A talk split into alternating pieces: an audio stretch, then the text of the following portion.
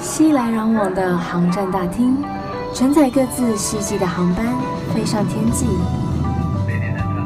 我是菜菜，横越交错的经纬度，遇见更宽广的世界。我的飞行日记。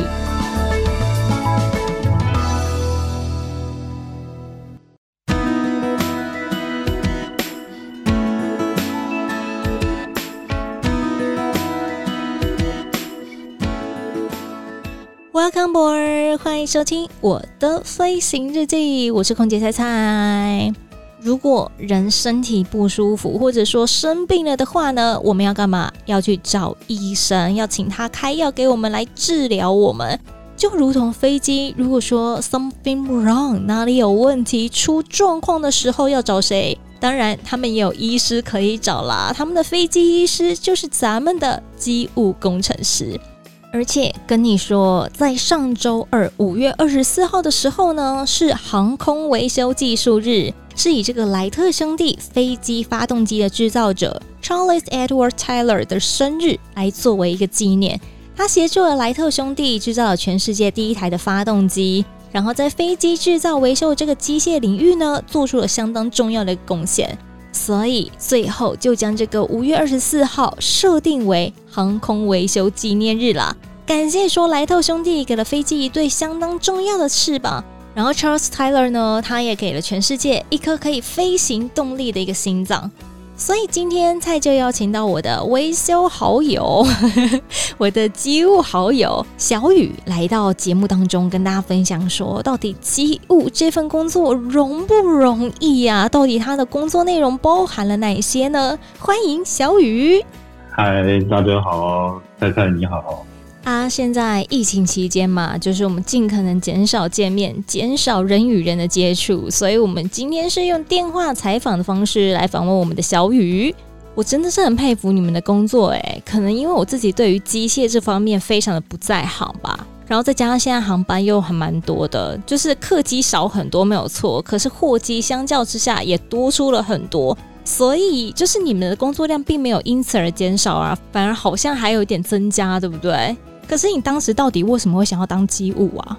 哎、欸，这个呢，要从我高中开始讲起，因为高中那个时候考大学要填志愿，嗯、然后那时候就在思考自己未来做什么工作，会不会有个比较明确的道路。嗯，那时候想了想，想了想，然后就看到一本书，就是什么未来比较有发展的企业啊，或者是比较有发展的工作，然后就看到，哎、欸，好像做航空业、做飞机维护是一个不错的。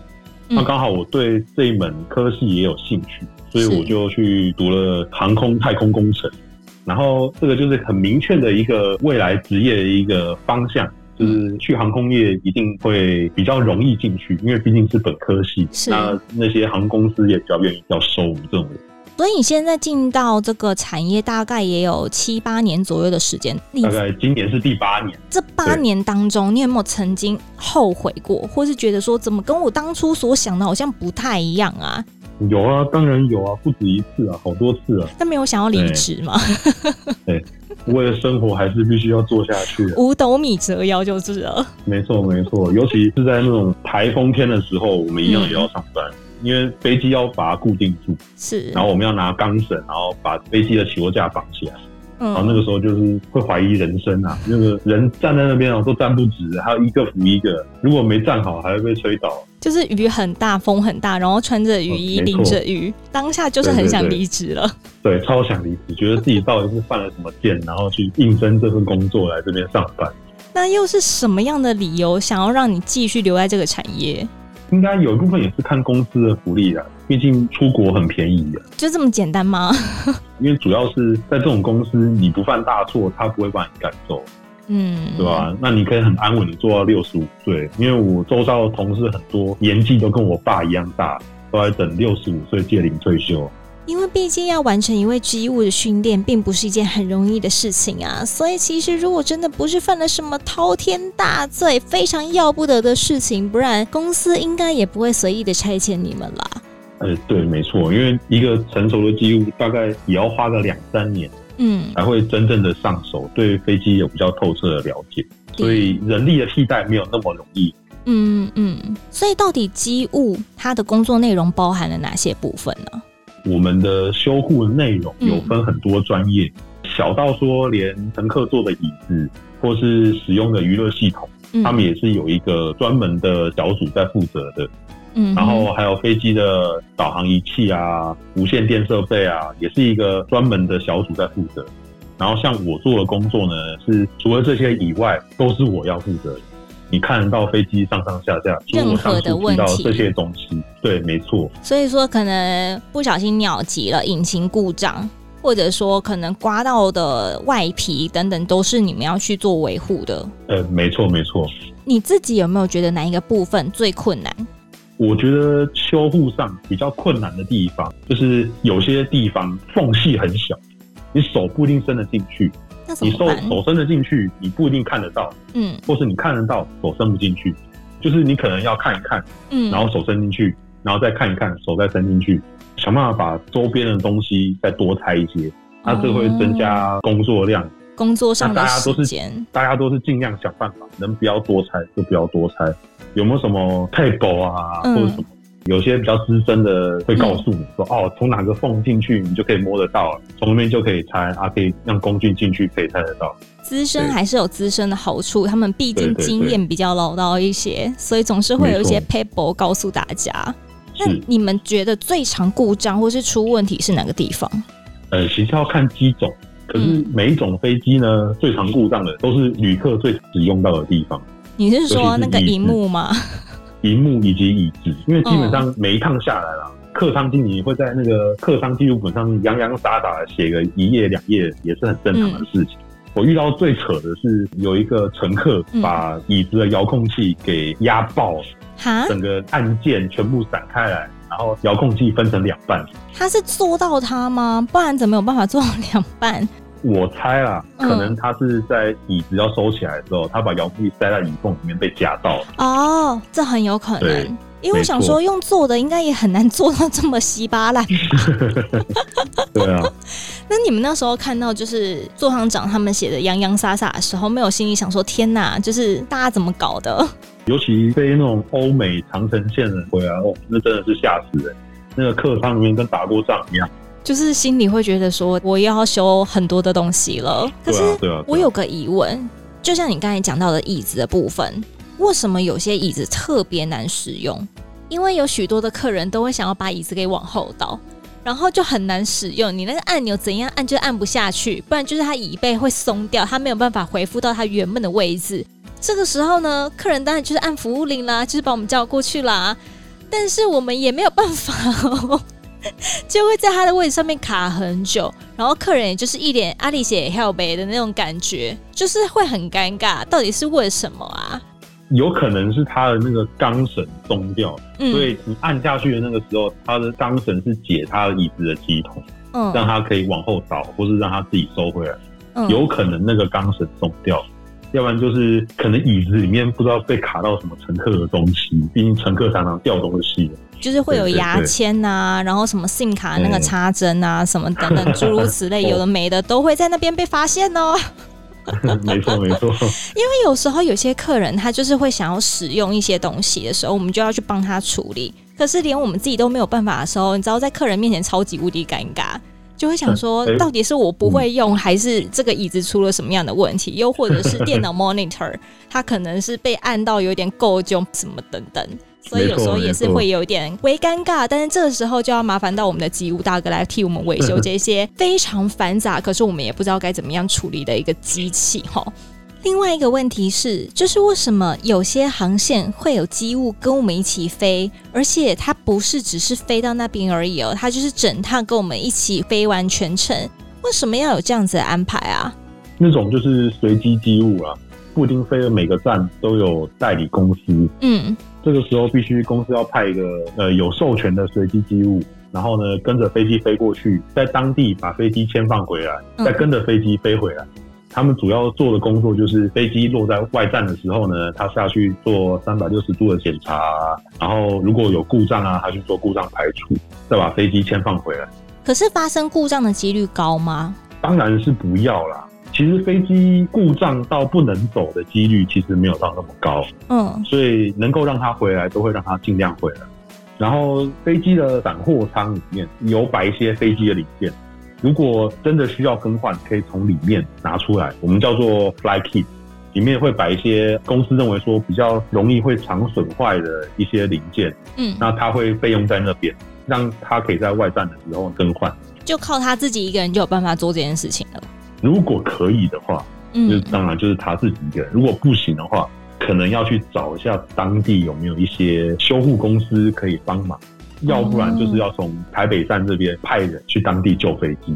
还特别从台湾派人过去的话，不就等于说飞机会停留在那边好长一段时间？嗯，没错啊，偶尔会有这样子啊。还是希望不要有这样的事情发生比较好啦，不然你看哦，飞机不能飞，组员跟着被留在外站，客人也不能上机，其实累到了所有人。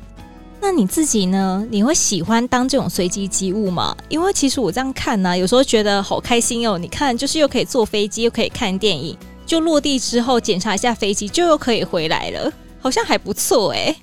当然，做那个是比较光鲜亮丽，比较舒服一点。嗯。那可是他所承担的风险是，如果有一天飞机真的挂在外站，就只有你一个人，嗯、那你那个当下你要做很多的决定。甚至还要面临到台北站，可能每隔一分钟、五分钟、十分钟就一通电话给你，问说啊，现在飞机状况怎么样？怎么样？是，对对对，必须要承受到的压力比较大一点。是是是，那你自己要有些本事啊。如果你没有什么本事，每趟都只会签名而已，那这个遇到问题的时候，你就会非常非常的糟糕。因为我就曾经在街上碰到一位机务大哥，然后他年纪已经有点偏大，大概也是五六十岁了吧。然后我想说，我很少看到年纪这么大的随机机务，我就说：“哎、欸，大哥，你今天怎么会跟着我们一起？”他就说：“啊，现在公司博狼啊。”我说：“什么意思？”他说：“有很多年轻人都被挖角了这样子。”可是是啊。因为就我的认知，我也会觉得说啊，不是啊，随机机务其实也蛮开心的嘛，就是你基本上就是坐在机上，然后吃飞机餐，看看电影啊，到了当地之后再下去稍微巡一圈，就又上来了，好像没什么事的感觉。但是他就觉得他不喜欢，嗯、就像你刚才讲的，万一真的出事了怎么办？他需要去承担的风险也比较大一点，需要去处理的事情也比较多，所以相较之下，他就还是比较喜欢留在台湾处理问题。如果说有发生什么事情，有需要支援的话，也都可以比较迅速的可以得到解答跟那个协助。可是随机机务有的时候要看航班，嗯，像有时候飞到大陆很深很深的内地，那个就是从台北下午你可能就要出门去上班。嗯，到隔天的早上凌晨，你才会回来台湾下班，这个是比较惨。那就跟飞行员认定是说，你在飞机上的时间叫做休息，嗯，你真正只有执勤的时间就是下去检查飞机，做三百六十度检查。所以在机上的时间是这样，所以在机上的时间不算是工时，没错。而且他这样子算是出差，所以他不用打卡上班，所以没有所谓的八个小时、十二个小时。那这样好像有点美猴哎。不太划算。啊，最好的就是飞什么厦门啊这种快去快回，欸那个。可能我上班送他出去，他下班回来我还没下班，那种就是很开心的航班。所以你自己有印象最深刻的一次经验吗？这八年当中，因为飞机的轮胎呢里面有轴承，嗯，然后呢可能不知道出了什么故障，那个轴承整个垮掉。所以包含连飞机的轮胎、刹车咬死在轮轴上，嗯，然后那个时候呢，上下午班，我们从上班开始就一直弄，弄到他下班，飞机一直站在那个停机坪的 gate 上，然后搞到连航务组过来关切说，哦，到底是怎么回事？为什么飞机没办法拖走？最后就是把那个刹车破坏掉，想办法把它敲出来，最后好像是连着轮轴的轴套一起弄弄出来。就是临时再装一个新的轴套，再装一个轮胎，连刹车都不装了，直接先拖回去。所以前前后后处理了多久时间呢？哦，至少有十几个小时哦，从上班开始就在弄。所以你自己当了这么久的那个机务工程师，你觉得他的升迁好吗？或者说他未来的发展性如何？其实，在公司内部有一个很明确的道理，就是时间到了，你去考执照，执照考到了之后上机种课。拿到机种课之后，你就有授权，有授权你就可以开始签放飞机，然后你就可以跟公司申请说，哦，好，那我愿意外派，愿意随机。嗯，那这就是一步一步来的啦。啊，你今天有外派的机会的时候，哦，久了回来到台湾本站的时候，可能得到上面长官的赏识，把你升职啊。就比如说，好，让你去做领工、领班。那领班做久了，有机会让你做组长，这样子。所以要去考这些证照，也是公司会 support 你吗？还是你就是自己要去进修？呃，我们要去民航局考执照，然后报名费就要五百块，每次去考还要再缴一百块。但都是自己自发性的。对，我们执照也不好考，嗯，因为它总共要考十三科，然后要考什么数学啊、物理啊、电子学啊，什么一堆哦，飞机的系统啊，什么材料啊，连螺旋桨都要考，就是考很细。科，哇，对，而且我们的及格成绩不是六十分，是七十五分，所以我们只能错四分之一的题目而已。因为毕竟这也是跟飞安有关啊，万一出了一个不小心的错，其实就会危害到相当多人的性命。其实像你们的工作这么辛苦，是不是也是变成说要早晚轮班？因为我们也是不管任何时候都会有飞机在飞。看部门，我刚好所在的部门是要轮上班的。嗯，那如果他是做定期维修，那个就是由我们另外一个在场站工作的部门。去处理这些事，那、嗯、他们比较就是偏向是早班跟下午班，作息会比较正常。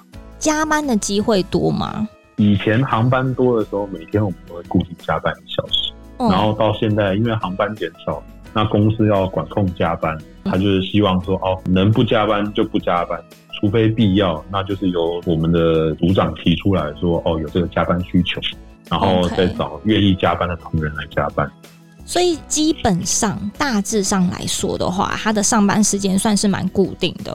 对，就是八个小时到了，后面一定会有来接班。嗯，那你就交接就可以了。对，你就可以下班，就比较单纯一点、纯粹一点，事情是可以交接的、交班的。前提是你要交班交得清楚，要不然你可能单位会被叫起来上厕所。好。最后，最后，因为其实多多少少，我相信也都还是有些学弟妹们，或者说一些对于这个产业有兴趣的朋友们，会想要进入到这一行。你有没有什么建议想要给大家的？